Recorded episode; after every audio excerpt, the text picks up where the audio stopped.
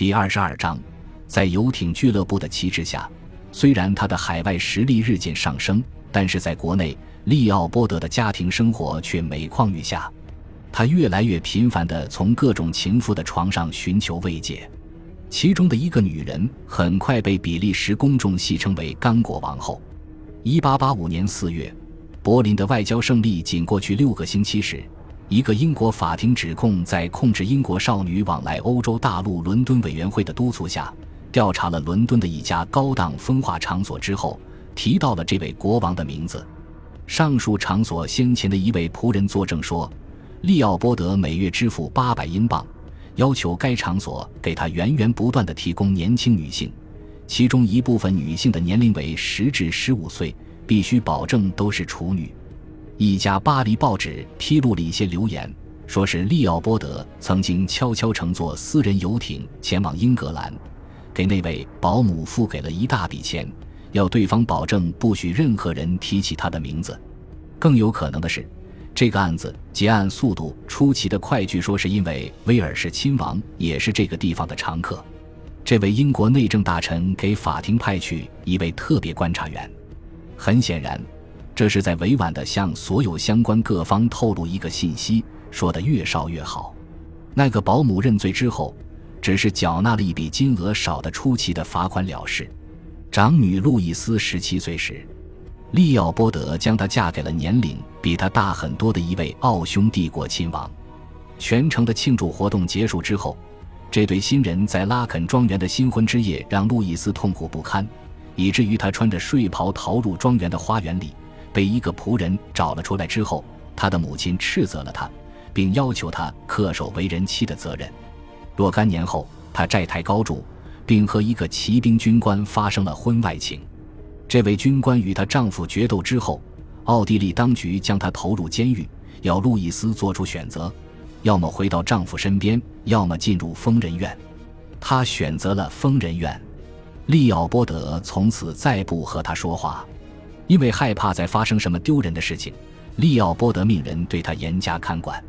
后来，那位骑兵军官出狱，戏剧性的将路易斯从重重看管中救了出去。结果之后没多久，他就死了。在抑郁的余生里，路易斯像他父亲着迷于购买殖民地一样着迷于购买新衣服。他不仅花光了属于他的那份王室财产，还欠下巨额债务。后来，债主们忍无可忍。想办法扣留和拍卖了他的一部分衣物：六十八张面纱、九十顶帽子、二十七件晚礼服、二十一件丝绸或天鹅绒斗篷、五十八把雨伞和遮阳伞。对于二女儿斯蒂芬妮，他也没有做得更好。在他仅仅十六岁的时候，他就将她许配给一脸黑色胡子的奥匈帝国王储鲁道夫，为的是将来他可以成为奥匈帝国的王后。利奥波德尤其嫉妒哈布斯堡王室，因为和他不一样，他们可以不受议会、政府的妨碍。然而，鲁道夫第一次前往布鲁塞尔相亲时，竟然带着情妇同行。后来的情况证明，这是一个不祥的征兆。让这位国王从家庭不幸中解脱出来的主要慰藉，是他新获得的殖民地。据路易斯回忆，刚果是当时我听到的唯一话题。相较于家里的事情，刚果的事情更为顺利。正当利奥波德发现了获取新领土的天赐政治良机时，他也看到了加紧控制这块土地的技术良机。他准备开发这一广阔的殖民地时，发现自己可以运用很多先前的帝国缔造者不曾掌握的工具。这些工具至关重要，因为有了这些工具。这位国王利用几千名白人就可以控制大约两千万名非洲人。首先是武器，刚果人手上最先进的武器不过是原始的前膛枪，这种枪在性能上和乔治华盛顿的军队当年使用的枪相差无几。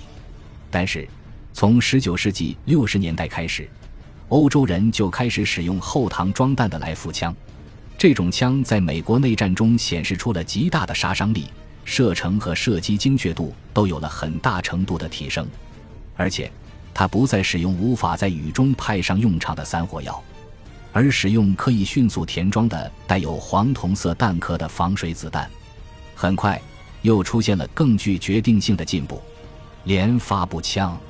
这种枪可以连续射击十二发或更多发子弹，中途无需再次装弹。不久，又出现了机枪。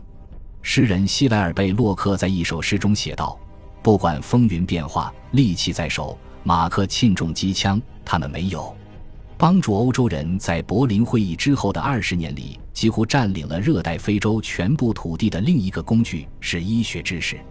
十九世纪中叶的探险家将疟疾归咎于从吸入沼泽气体到月光下露天睡觉的各种因素，但是不管疟疾的诱因是什么，他们发现奎宁是一种有效的抗疟药。在二十世纪之初，人们对疟疾和血尿症有了深入的认识。研究人员还控制了黄热病和其他疾病，欧洲人在非洲热带地区奇高的死亡率开始下降。最后，由于刚果地形特殊，有一种工具对于利奥波德，比对于拓展海外殖民地的其他人更为重要。我们在前文提到过这种工具的运用，这就是蒸汽船。刚果流域的非洲人称之为“水上的房子”，或者根据它发出的声音称之为 “kutu kutu”。在整个19世纪，蒸汽船成了一个殖民工具。它运载过印度恒河上的英国人、西伯利亚鄂毕河和额尔齐斯河上的俄国人。刚果的蒸汽船分为桨轮位于侧面的和位于尾部的两种，都有遮挡赤道太阳的遮棚。蒸汽船往往又细又长，因为吃水线与船体底部之间的距离很短，所以它能够越过主河道以及支流上的沙洲。有时候遮棚下面还要挂上一个金属网，为船长和舵手遮挡对面飞来的箭。当时在公海上，蒸汽船已经在相当大程度上取代了帆船，它让从欧洲到非洲沿岸各地的航行更快、更准时。这些蒸汽船将利奥波德的另外一大批代理人送到了非洲。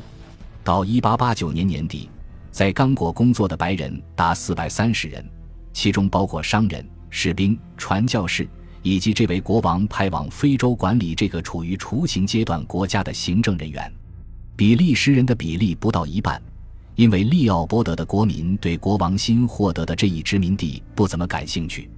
值得注意的是，利奥波德派往刚果的所有代理人几乎都是从比利时和欧洲其他国家的军队中请了长假的军官。有了人手和工具之后。利奥波德开始建设从这块殖民地中攫取利益所需要的基础设施，组建一个简单的刚果运输系统是首先要解决的问题。这个问题不解决，这个土地中蕴藏的宝藏，不管将来这里能发现什么宝藏，都无法运到海边，除非靠肩挑背扛。一八八七年，一队测绘员出发。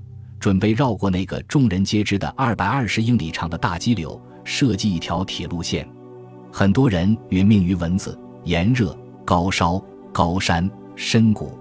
三年之后，工人们才开始铺设铁轨。这一工作开始之后，刚果的行政班子也分别在比利时和刚果两方面组建起来。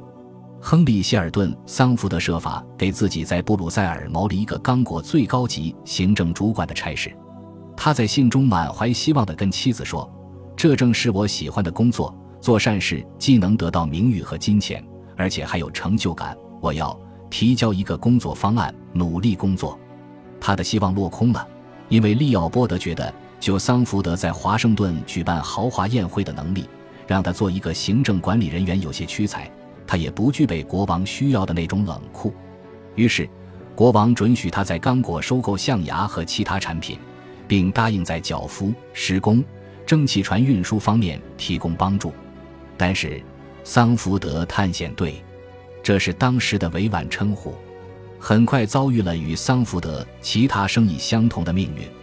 和平常一样，他在比利时打理刚果的所有事务。当时不断攀升的债务让他不得不卖掉他收藏的一些艺术品，并搬到了一个小庄园里去住，同时。他委派的刚果业务负责人耽于饮酒，蒸汽船的锅炉被弃置路边，任由他们生锈。论经商才能，利奥波德要远远胜过桑福德，但是他发现自己也开始面临资金压力。他继承了一笔可观的财产，但是19世纪80年代晚期，探险家、蒸汽船、雇佣兵、武器装备以及刚果的其他支出几乎耗尽了他继承来的所有财产。但是，所有这些开销不能停下来，甚至还要增加。如果他想从这块土地上赚到利润的话，接下来的资金从哪里来？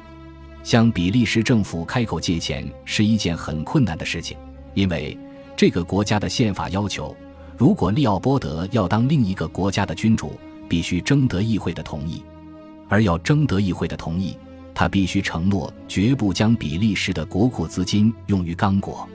他已经向议会的立法委员做了保证，他自己有足够的开发那片土地的资金，虽然这不是真的。